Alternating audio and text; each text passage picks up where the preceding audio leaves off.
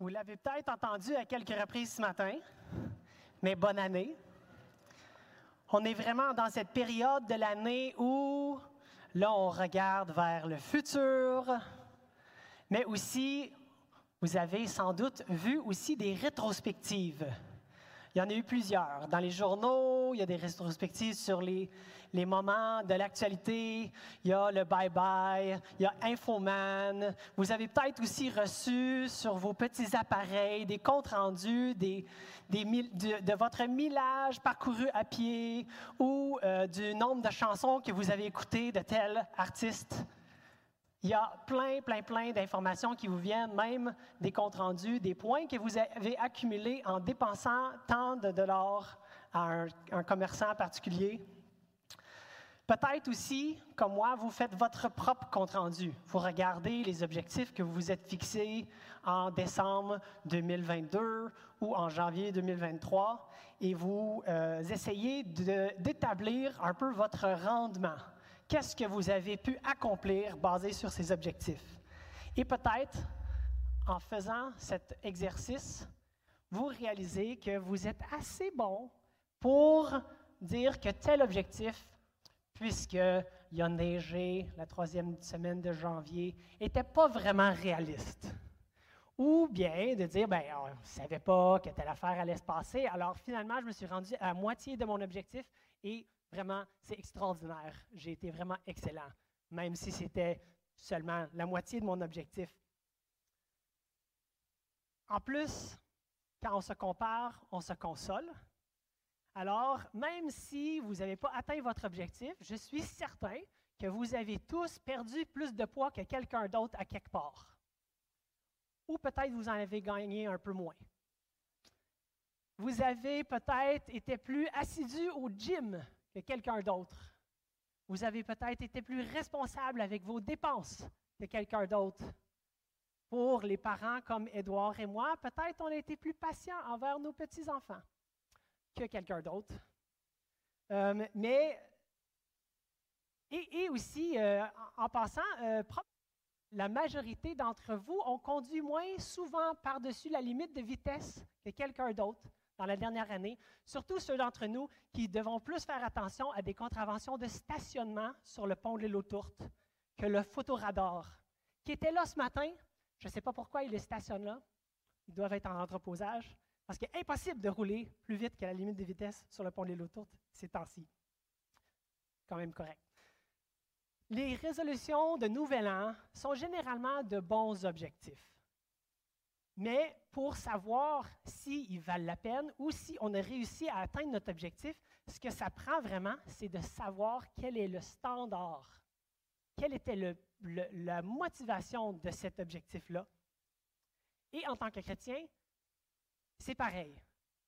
Nous devons savoir quels sont les standards auxquels nous sommes appelés à vivre pour savoir si nous pouvons nous féliciter ou à la place de simplement regarder autour de nous et de se trouver bon parce que telle personne a encore perdu patience. Ici, l'apôtre Paul n'est pas en train d'écrire aux Romains, à l'Église de Rome, parce que c'est le nouvel an. Ils sont en train de se préparer des objectifs pour l'année qui débute. Dans les chapitres précédents, ça fait quelques semaines qu'on a été plus dans le temps des fêtes. Alors, vous vous rappelez probablement que dans les premiers chapitres, Paul est en train d'établir qu'il n'y a pas de juste. Personne atteint le standard de Dieu. Dans la péricope qu'on regarde ce matin, au chapitre 2, au verset 17, Paul est en train d'écrire à un juif typique. Mais avant, il a parlé aux païens. Quand il dit que les non-juifs, les païens, seront soumis eux aussi au jugement de Dieu, même s'ils choisissent de nier son existence. Paul dit, car ayant connu Dieu, ils ne l'ont point glorifié comme Dieu, ils ne l'ont point rendu grâce.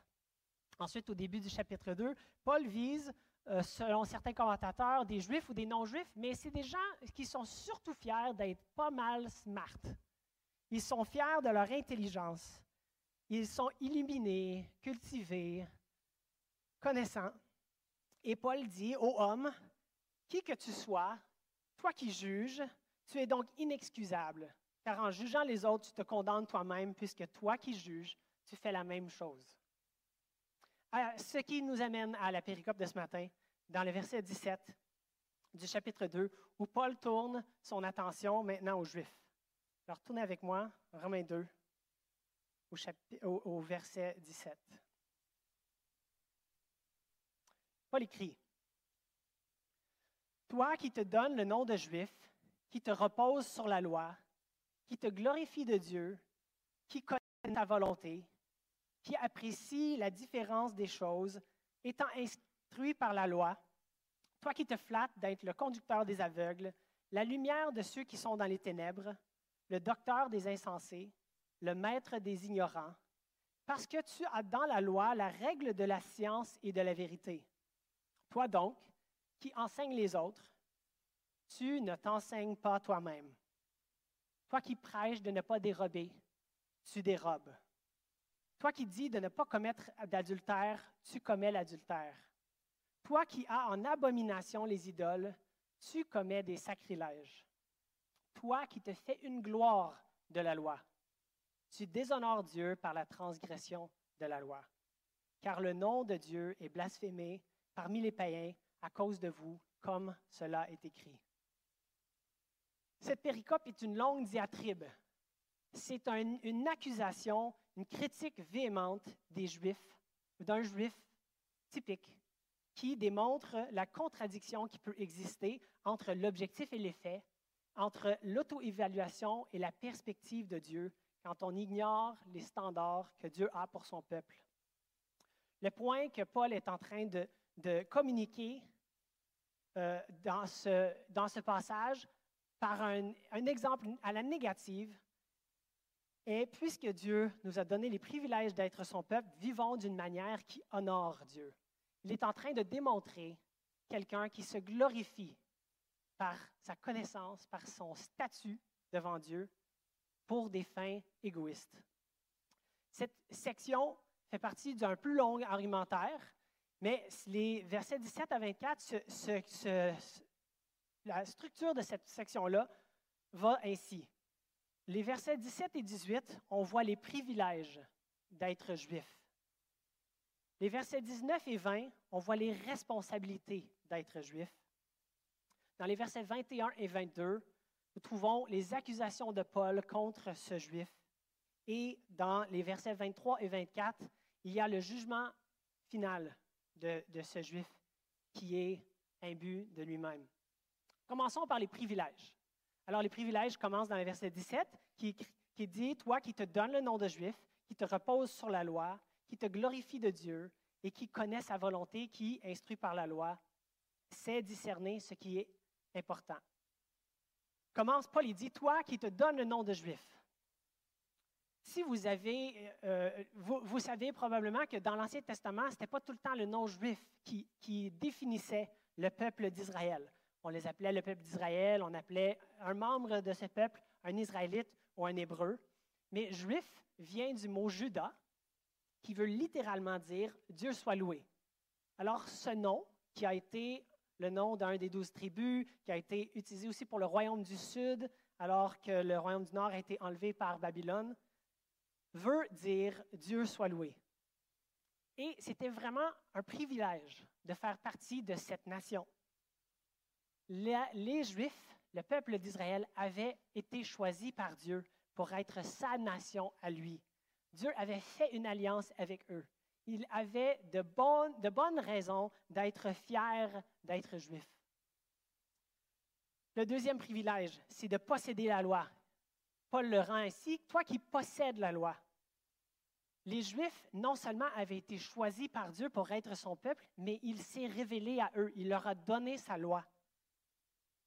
Alors qu'il les a sortis d'Égypte, il leur a donné la loi, la loi qui par la loi civile, la loi cérémoniale et la loi morale, définissaient cette nation comme une nation particulière.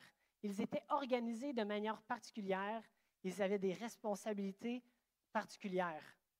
Paul ici, dans l'Épître aux Romains, il parle surtout de la loi morale que nous connaissons surtout la portion qui est les dix commandements. la loi morale nous communique quelque chose par rapport à qui Dieu est, mais aussi par rapport à qui nous sommes. La loi morale euh, définit le caractère de Dieu, nous montre sa sainteté, sa toute-puissance, sa souveraineté. mais la loi morale nous démontre aussi que nous ne pouvons pas, les Juifs non plus, ne pouvaient pas atteindre le standard de Dieu. La loi morale révèle le péché de l'homme, de l'humain. La loi sert aussi de guide, de tuteur. On parle de la lumière de la parole qui éclaire notre sentier. La parole, la loi de l'Éternel nous donne un guide, nous donne, donnait à la nation juive une marche à suivre et aussi servait de, pour restreindre l'immoralité et la méchanceté. Il y avait des conséquences incluses dans la loi morale de l'Éternel, ce qui, dans un sens, révélait aussi la volonté de Dieu, ce qu'il voulait et ce qu'il allait faire. Le, troisième privilège, c'est qui se glorifie de Dieu. Ici, l'idée derrière se glorifier de Dieu, c'est vraiment de jouer sur la relation particulière de Dieu. C'est comme dire, euh, tu sais, une fois, euh, quand je travaillais à telle place, j'ai rencontré Guy Cournoyer. Cool, hein? Très cool. Mais je suis juste en train de jouer sur le nom de quelqu'un d'autre. Eh bien, c'est ce que ce juif-là est en train de dire. Il dit, j'ai une relation particulière avec Dieu, mais toi, non. Il est en train de faire ce que l'Éternel euh, dit dans Jérémie 9, 23, ailleurs. Il dit, en fait, il a c'est bon, dans un certain sens, de se glorifier de la relation particulière avec Dieu.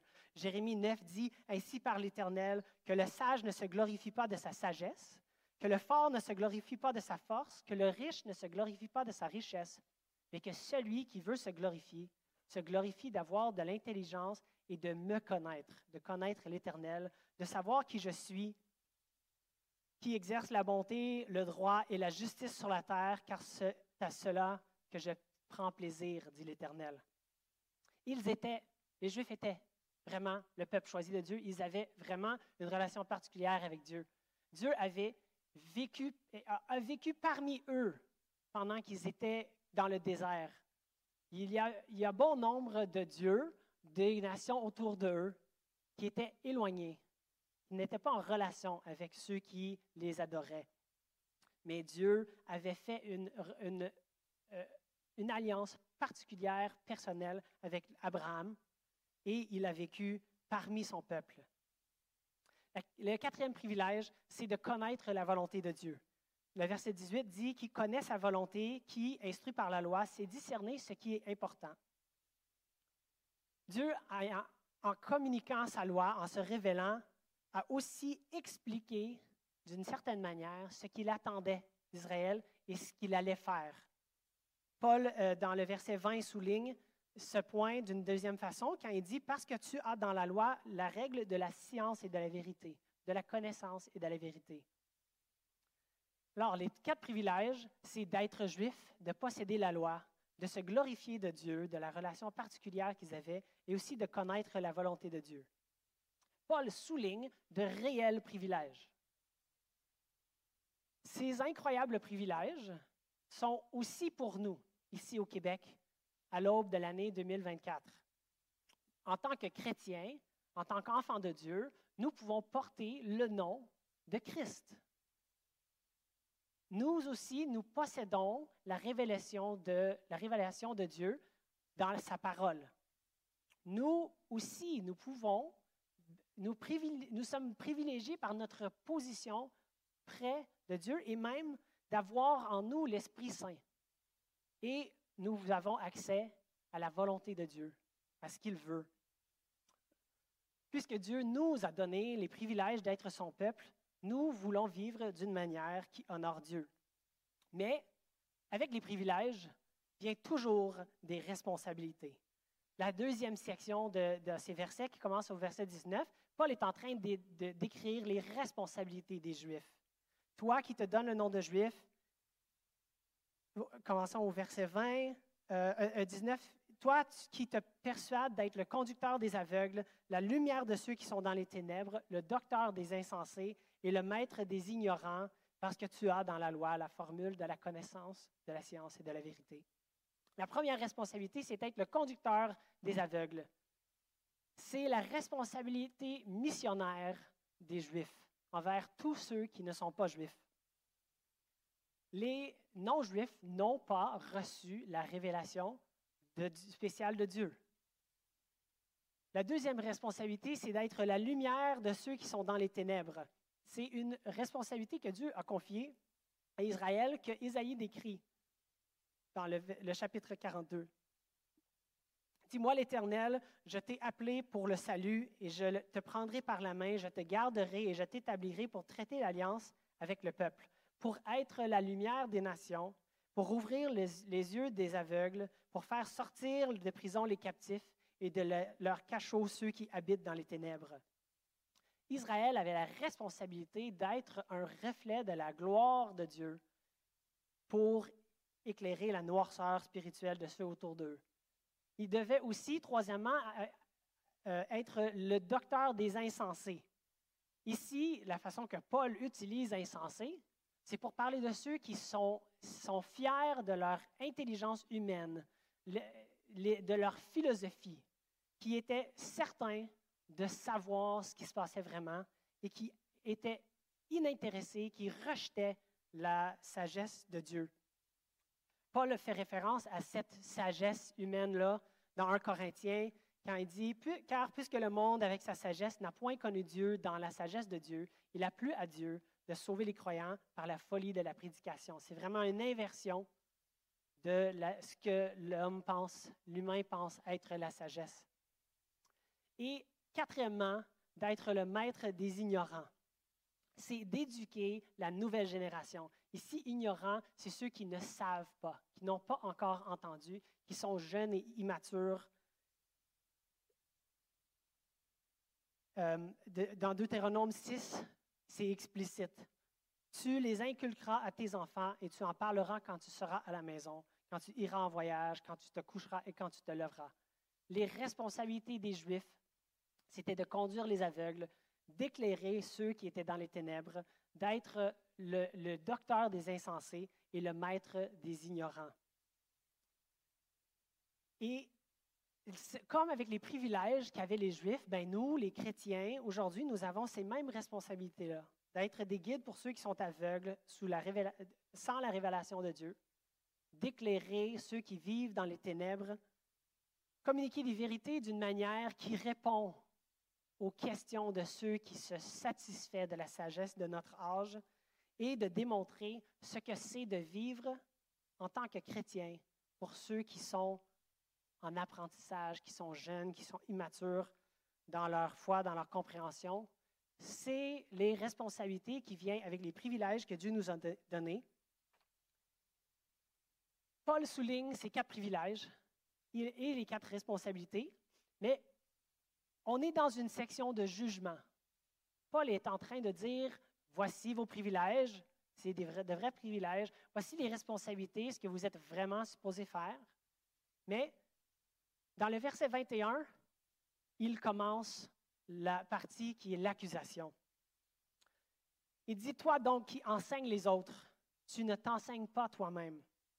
Toi qui prêches de ne pas dérober, tu dérobes. Toi qui dis de ne pas commettre d'adultère, tu commets l'adultère. Et toi qui as en abomination les idoles, tu commets des sacrilèges. Les quatre responsabilités perdent complètement leur mérite quand Paul dit toi qui enseignes, tu ne t'enseignes pas toi-même. C'est la même accusation que Jésus fait contre les scribes et les pharisiens. Il dit, les scribes et les pharisiens sont assis dans la chair de Moïse. Faites donc et observez tout ce qu'ils vous disent, mais n'agissez pas selon leurs œuvres, car ils disent et ne font pas. Le juif typique ici que Paul est en train d'utiliser dans sa diatribe enseigne aux autres, mais il ne s'enseigne pas lui-même on pourrait dire que le, repos, se reposer sur les Écritures face à l'accusation, ce n'est pas se reposer après une tâche bien acquittée, une responsabilité bien remplie, mais c'est plus de se reposer sur ses lauriers, d'être content de l'avoir. Mais c'est à peu près tout. Il a le privilège d'avoir la parole de Dieu, il ne fait pas avec la parole de Dieu ce que Dieu veut qu'il fasse. Son cœur n'est pas transformé malgré que sa tête est bien remplie. La deuxième accusation, tu dérobes. Toi qui prêches de ne pas dérober, tu dérobes. Si le juif dont Paul parle ici est un voleur, pensez-vous que quand Paul a écrit Tu te nommes juif, qu'il parlait de vol d'identité? quelqu'un qui fait semblant d'être un juif. La traduction qu'on a nous laisse un peu euh, sous cette impression peut-être, mais en réalité, ici, Paul parle vraiment de quelqu'un qui est juif, qui est ethniquement juif. On voit plus tard, dans la prochaine section, euh, que Paul parle de quelqu'un qui n'est pas circoncis de cœur, mais qui est circoncis. Alors, c'est vraiment quelqu'un qui est juif. Ce n'est pas un imposteur. Alors là, on pourrait se demander, est-ce que Paul est en train de dire, tu sais, toi, tu es un juif, moi, je suis un vrai juif. On sait, Paul nous a donné son curriculum vitae dans Acte 22 et dans Philippiens 3, puis Paul était vraiment un extraordinairement bon juif. Il a étudié sous Gamaliel, il avait toutes les, cartes d'identité, tout ce que ça prenait pour pouvoir accéder à, tous les, les, les hauts crans de la société juive. Mais Paul ne parle pas ici non plus de ça. Il n'est pas en train de mépriser ce juif typique parce qu'il n'est pas aussi juif que Paul est juif. Juif était fier. Euh, Paul était fier de son pédigree, de son éducation, la façon qu'il a été élevé. Mais ici, ce que Paul est en train de souligner, c'est quelqu'un, comme si à votre travail, vous rencontrez quelqu'un que vous ne connaissez pas pour la première fois et vous dites euh, Ah, bonjour, euh, ravi de faire votre connaissance, Monsieur Gagnon. Et Monsieur Gagnon vous regarde, il dit c'est docteur Gagnon. Ah, OK. C'est vraiment un juif qui se glorifie de son identité en tant que juif.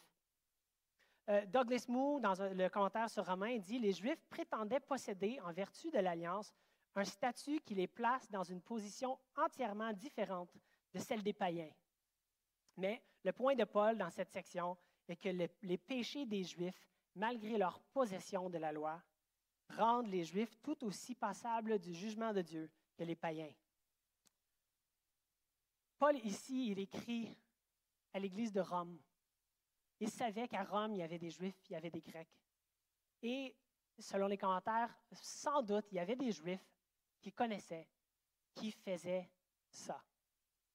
Il est en train de dire, c'est pas parce que tu es juif que tu es libre du jugement qui vient par la loi. Il continue. sa troisième accusation, tu commets l'adultère. Toi qui, dis de ne pas commettre d'adultère, tu commets l'adultère. Israël a été, oui, le peuple choisi de Dieu, parce que Dieu, dans sa souveraineté, a décidé qu'il sera ainsi. Et qu'à travers Israël, il allait accomplir sa volonté divine.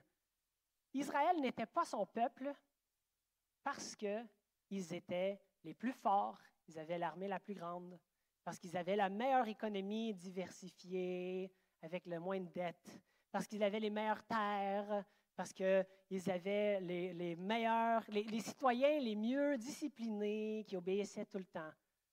Ce n'est pas le cas. Dieu l'a fait parce qu'il l'a voulu. Dieu a conclu son alliance avec Abraham alors qu'il n'avait pas d'enfant n'était pas une grande nation encore. Abraham était un nomade. Alors que le peuple juif a commencé à croître en nombre, ils étaient esclaves de la superpuissance de la région en Égypte. Et lorsque, pas par leur propre force, mais par la force de Dieu, ils ont été libérés de l'Égypte et de l'esclavage là-bas, ils ont commencé à se plaindre et voulaient retourner à être esclaves. Ce n'était pas le meilleur peuple on pourrait imaginer. Ce n'est pas par leur bonté, par leur pedigree qu'ils ont été sélectionnés, c'est Dieu qui l'a fait. Cependant, ici, ce juif, il se glorifie d'être juif. Il est en train de voler à Dieu sa gloire.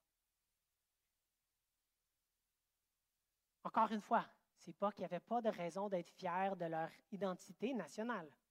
Le problème ici, c'est qu'au lieu de célébrer la fierté d'être ceux que, par la grâce, la bonté et l'amour de Dieu, que, Dieu a choisi, c'est à, la place d'utiliser ce statut pour s'auto-exalter.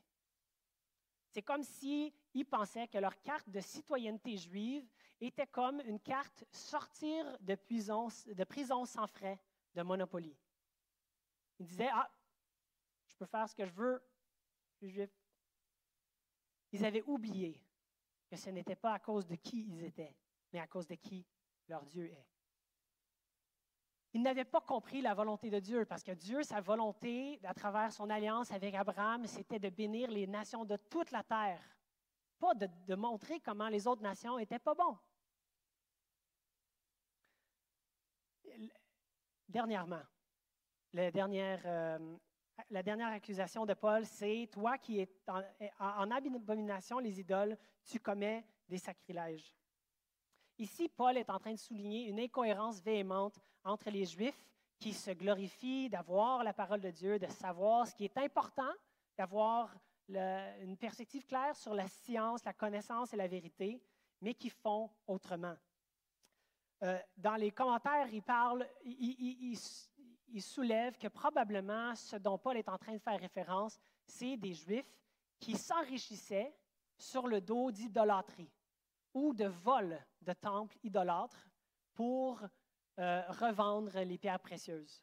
Ils sont en train de tirer profit de quelque chose qui disent être une abomination. Dieu était très clair par rapport aux idoles et ce qu'il devait faire avec les idoles. Et eux, ils étaient comme, ben, je les adore pas, mais je fais de l'argent. Ça serait l'équivalent d'être propriétaire d'une boîte de nuit mais dire, ben moi, je danse pas. Pas grave.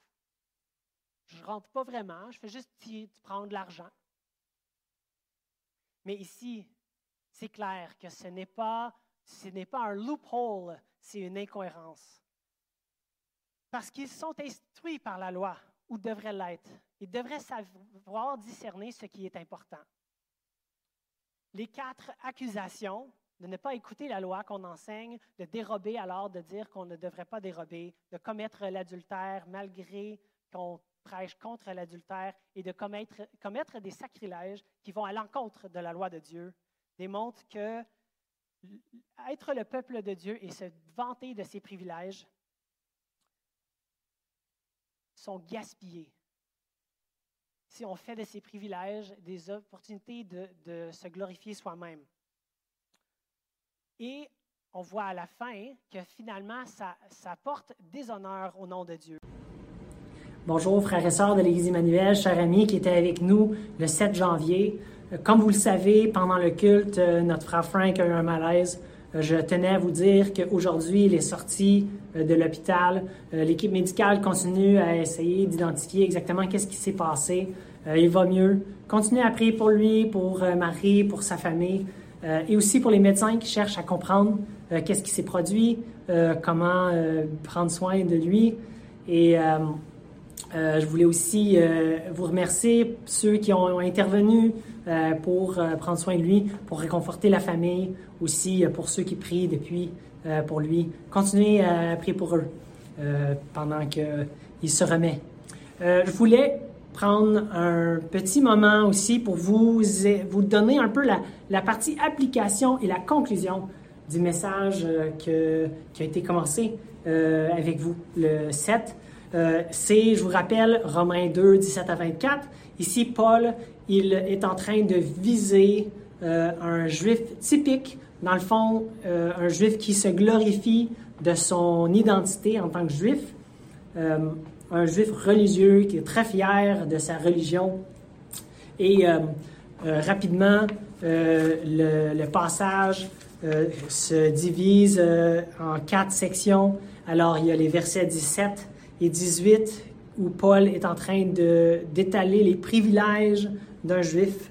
dans les versets 19 à 20, 19 et 20, il explique, il communique les responsabilités d'un juif Euh, et dans le verset 21, comme je vous ai dit, il transitionne, là il commence l'accusation. Alors il y a des accusations contre ce juif typique, ce juif religieux dans les versets 21 et 22. Et finalement, les versets 23 et 24, c'est le jugement que Paul apporte envers ce juif typique euh, qui se glorifie de sa religion, de son identité.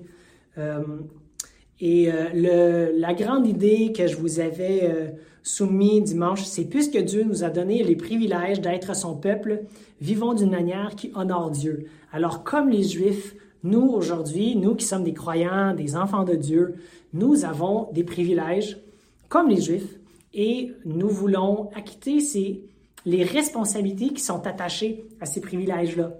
Alors, les privilèges euh, et les responsabilités, la question d'application, dans le fond, c'est euh, comment est-ce que ça s'applique à nous? Qu'est-ce que ça veut dire pour nous aujourd'hui?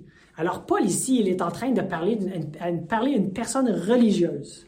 Euh, nous, je vous avais peut-être entendu qu'on dit ce n'est pas une religion, c'est une relation euh, avec Jésus. Euh, c'est en partie vrai, mais on est aussi, autant que n'importe qui, capable d'être religieux. Cependant, nous ne nous appelons pas juifs. Notre étiquette, notre identité, notre privilège, c'est de s'appeler des chrétiens. C'est assez simple quand on pense à, ce qui compose ce mot. C'est des, des, des personnes qui s'identifient à Christ. Nous sommes des, des disciples de Christ. Et cette étiquette, nous devrions réellement la porter avec un sentiment d'honneur et de fierté. Pas de la fierté dans le sens que ça veut dire que nous sommes d'une classe supérieure ou plus important, plus intelligent, plus intéressant euh, que n'importe qui, mais vraiment parce que ce que nous voulons faire, c'est de, le porter notre étiquette, notre identité en tant que chrétien d'une manière qui a un, respect responsable pour la personne que nous représentons. Quand je travaillais pour une compagnie aérienne, les règlements, c'était qu'on portait pas l'uniforme à l'extérieur du travail, parce qu'il y avait déjà eu des situations où des personnes, euh, avec, dans des situations euh, de rajout volant ou autre chose, avaient terni la réputation de la compagnie par l'association entre les comportements de la personne et le fait qu'il portait les identifiants de la compagnie. Eh bien, nous, en tant que chrétiens, nous, on est des porteurs de l'image de la personne qu'on représente. Et autant que les Juifs, leur nom voulait dire Dieu soit loué, eh bien les chrétiens, c'est pareil. Cependant, on est autant capable que ce Juif typique de se dire, moi, je suis chrétien, Dieu, il ne fait pas d'erreur, c'est lui qui m'a sauvé. Eh bien, il ne vous a pas sauvé vous, alors je dois être une meilleure personne, euh, je dois être plus utile pour l'avancement de sa volonté ou quelque chose dans ce sens. Cela est un faux raisonnement. C'est pas comme ça que Dieu fonctionne. Ce n'est pas sur la base de ce que nous sommes ou qui on, qu'est-ce qu'on contribue à Dieu, qui nous a choisis. Peut-être c'est euh, par la façon qu'on parle, quand on est méprisant ou on exclut les autres sur la base des catégories qui ne sont pas bibliques, ou sur un ensemble sélectif de commandements ou de catégories bibliques. Comme on peut dire, mais moi, c'est vrai que j'ai manqué de patience euh, envers euh, mes proches l'autre jour, mais j'étais fatigué, j'avais pas mangé. En plus, euh, ils sont durs de compreneur. Mais si quelqu'un d'autre perd patience contre nous, c'est absolument clairement à cause que cette personne-là est méchante. C'est la grâce pour moi, la loi pour eux. Ou peut-être notre sentiment d'élitisme rue sa tête quand on se sent comme fier du fait que Dieu a enlevé nos écailles et nous avons la sagesse, nous avons la loi, exactement comme les Juifs. Le juif dans cette situation-là, qui, qui était très fier de remplir ses responsabilités, d'être euh, celui qui guidait les aveugles et qui éclairait ceux qui étaient dans les ténèbres et qui enseignait à ceux qui n'avaient pas encore appris, compris.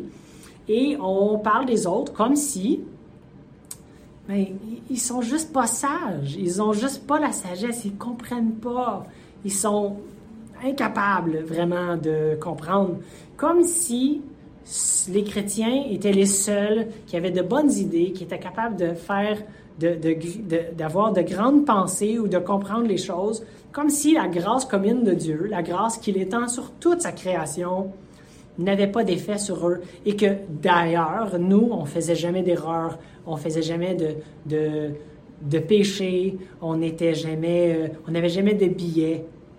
Euh, ça nous arrive, malheureusement de penser comme ça.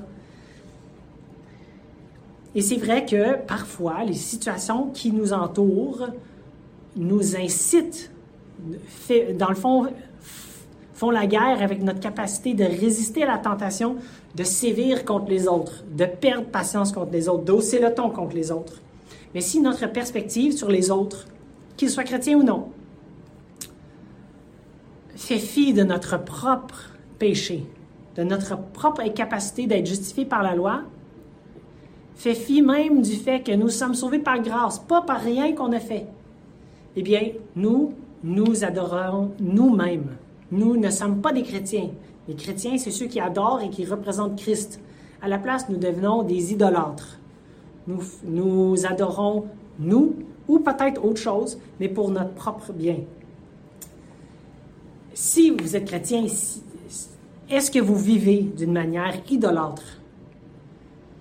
Suis-je intéressé par ma propre gloire au lieu de celle de Dieu? Et est-ce que, pire encore, est-ce que j'utilise le nom de Dieu, le nom de Christ, mon étiquette, comme moyen pour me glorifier? Se déclarer chrétien, c'est d'affirmer publiquement un code de conduite auquel les autres peuvent se fier. Parce que c'est un code de conduite qui est écrit et inviter mes frères et mes sœurs à me tenir redevable envers les standards de Dieu, les standards de Christ. Car laissés à nous-mêmes, nous sommes aussi fragiles, aussi faibles et aussi reprochables que n'importe qui. Et, comme les Juifs, peut-être même plus, parce que Dieu nous a révélé ses intentions, ses commandements et ce qu'il veut qu'on fasse pour l'honorer, pour le glorifier. Nous devons, en tant que disciples de Christ, être des témoins crédibles de celui, de Jésus, que nous représentons par nos paroles, par nos vies par nos actes. Mais quand on porte le titre de chrétien, pour que la gloire nous revienne, nous faisons tout sauf être des chrétiens. Sommes-nous des religieux bien satisfaits de notre présence à l'Église, de notre capacité de citer des versets dans des situations euh, euh, de la vie normale, de, du fait qu'on a depuis 30 ans complété notre plan de lecture pour se glorifier nous-mêmes? Ou sommes-nous connus pour aimer ceux autour de nous d'une manière sacrificielle, comme notre Sauveur Jésus-Christ l'a fait pour nous alors que nous étions rebelles? Est-ce que nous lisons la parole de Dieu pas pour se glorifier, mais pour mieux connaître qui il est, afin de mieux le représenter?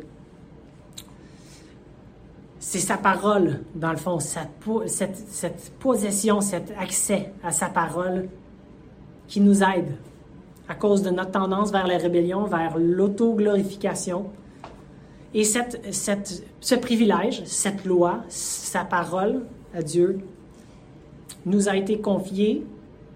C'est un privilège. Mais comme l'a dit Voltaire, mais plus communément cité, euh, attribué à l'oncle Ben, l'oncle de Spider-Man, un grand pouvoir implique une grande responsabilité.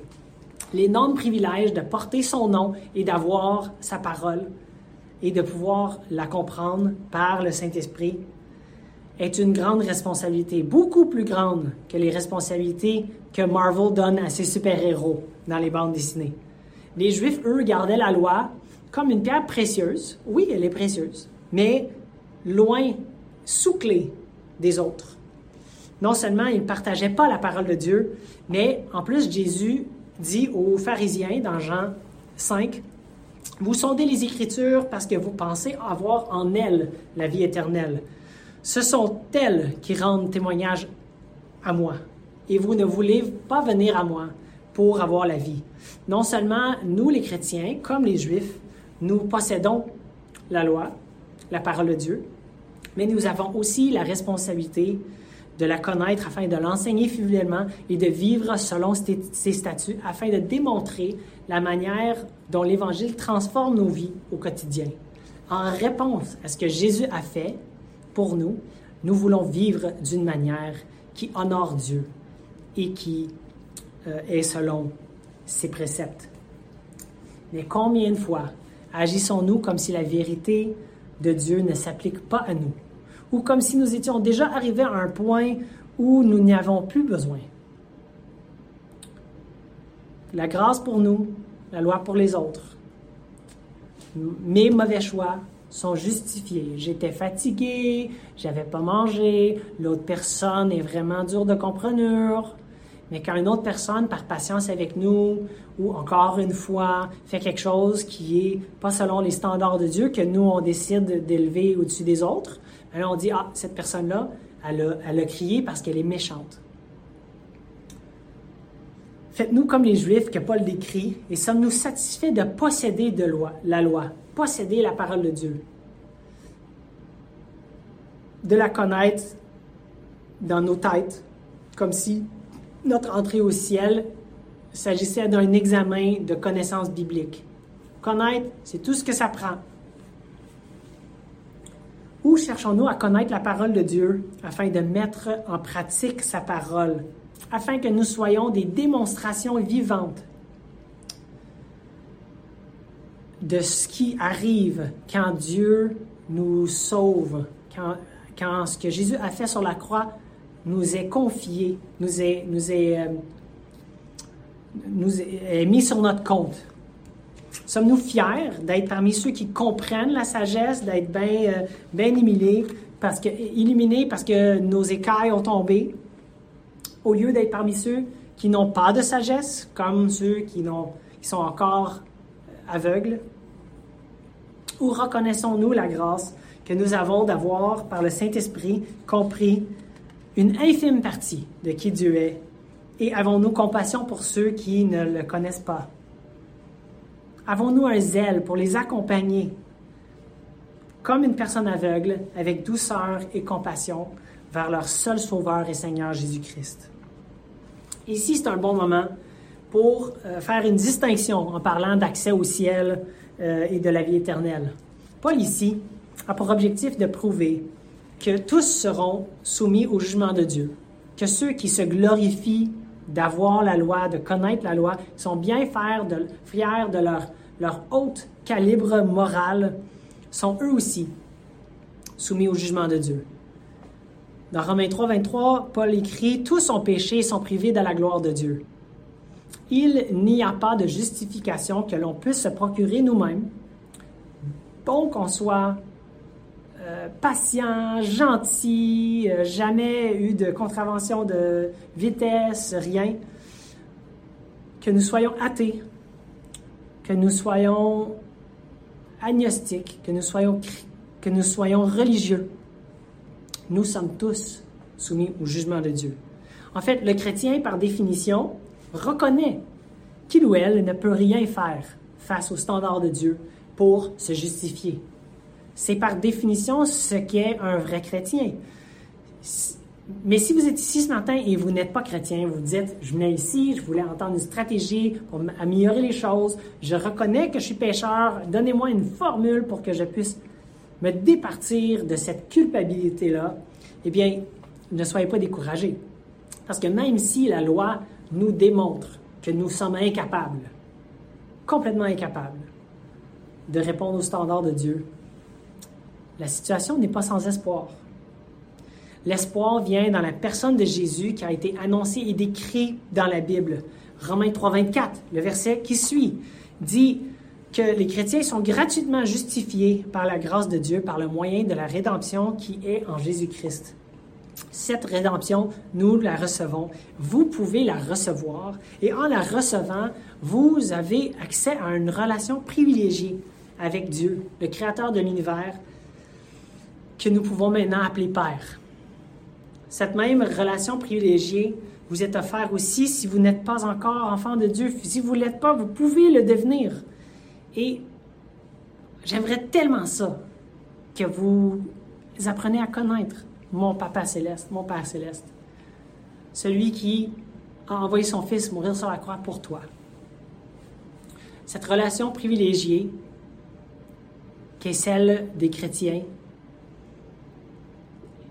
est but de paix avec Dieu. Nous sommes en paix avec Dieu, nous avons la paix avec Dieu par sa grâce, par la foi en Jésus-Christ. Et en plus, nous avons le Saint-Esprit, qui est un privilège merveilleux que les saints de l'Ancien Testament n'auraient pu imaginer.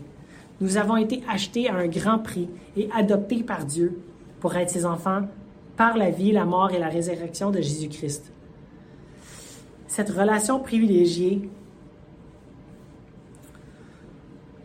acquis par le sacrifice de Jésus-Christ à notre place, les enfants de Dieu, fait en sorte que les enfants de Dieu sont justifiés, justifiés par la justice imputée de Jésus pour notre compte. Lui qui a répondu à tous les critères de la loi, qui était sans tâche, parfait, avait jamais commis de péché.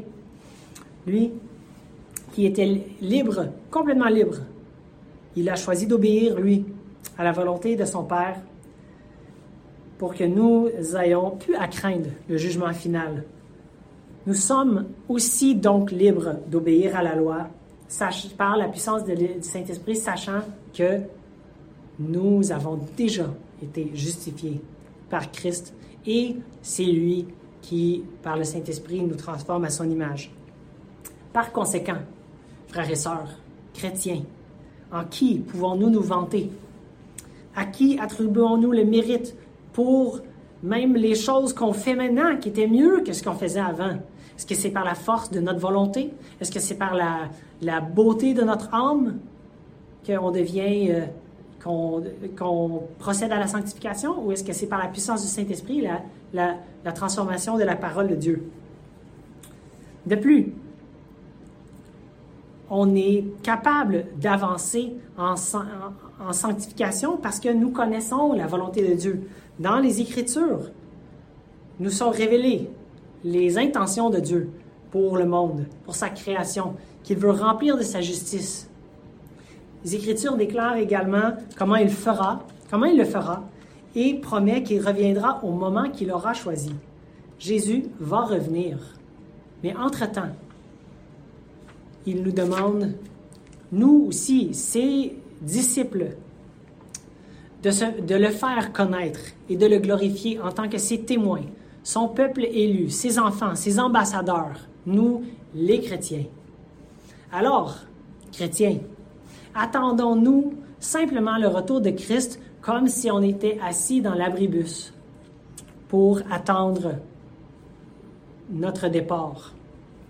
Ou participons-nous activement au glorieux plan de rédemption de Dieu en tant que ses ambassadeurs dans le monde entier, en proclamant et en incarnant pas juste en, en, enseignement, en enseignant, mais aussi en démontrant la bonne nouvelle de l'Évangile afin de remplir le monde de sa justice. Sommes-nous des intendants fidèles et des enseignants convaincants de sa parole parmi les nations? Ayons-nous la crédibilité de pouvoir bien enseigner ce que Jésus, ce qui Jésus est et ce que Dieu a comme intention pour le monde? Ou sommes-nous en silence? Ou principalement concernés par autre chose?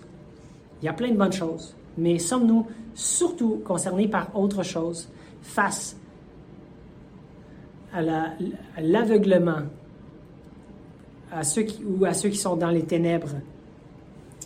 Nous qui prétendons ressembler à Christ et qui avons reçu le privilège d'être choisis comme enfants de Dieu, comment pouvons-nous rester les bras croisés retenant la parole de Dieu, les lèvres fermées, en méprisant même parfois ceux qui, à cause de l'aveuglement de leurs péchés, se noient dans les mêmes ténèbres que Jésus, par son sang et son sacrifice sur la croix, a pénétré avec ses mains percées de clous pour nous sauver.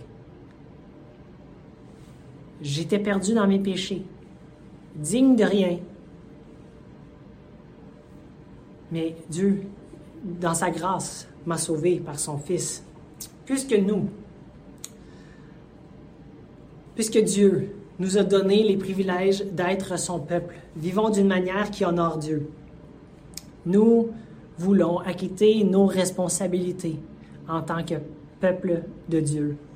Notre responsabilité d'instruire les nations, responsabilité que Dieu a confiée aux Juifs, nous a aussi été confiée aux disciples de Christ. C'est la dernière chose que Jésus a dit avant de monter au ciel après sa résurrection. Jésus a dit, Tout pouvoir m'a été donné dans le ciel et sur la terre. Allez, faites de toutes les nations des disciples.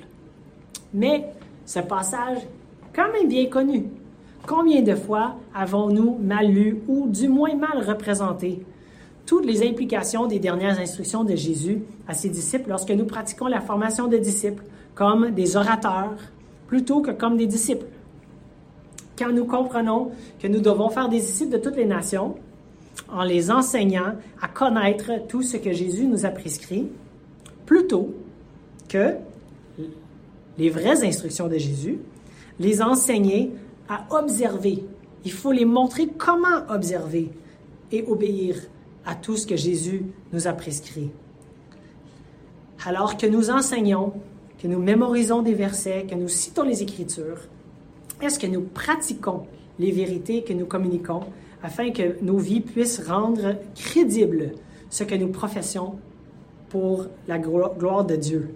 Puisque Dieu nous a donné les privilèges d'être son peuple, frères et sœurs, vivons d'une manière qui honore Dieu. Alors que vous faites des résolutions de Nouvel An ou pas, je vous invite, frères et sœurs, à chercher en toute occasion, favorable ou non, dans l'année qui s'ouvre devant nous, de chercher à glorifier et honorer notre Père céleste et notre Sauveur Jésus par la représentation que nous faisons de notre identité de chrétien, par notre intendance de sa parole, par notre désir d'approfondir notre relation avec notre Père céleste et notre désir d'introduire ceux autour de nous à notre Père céleste et d'obéir à sa volonté divine afin de l'honorer et le glorifier dans nos cœurs et devant les nations de la terre auxquelles il nous a envoyés. Puisque Dieu nous a donné les privilèges d'être son peuple en 2024, et tant qu'il y a du souffle dans nos poumons, ou jusqu'à ce que tu reviennes, Jésus-Christ, vivons d'une manière qui, qui honore Dieu, pour la gloire de Dieu, ici dans l'ouest de l'île et jusqu'aux extrémités de la terre.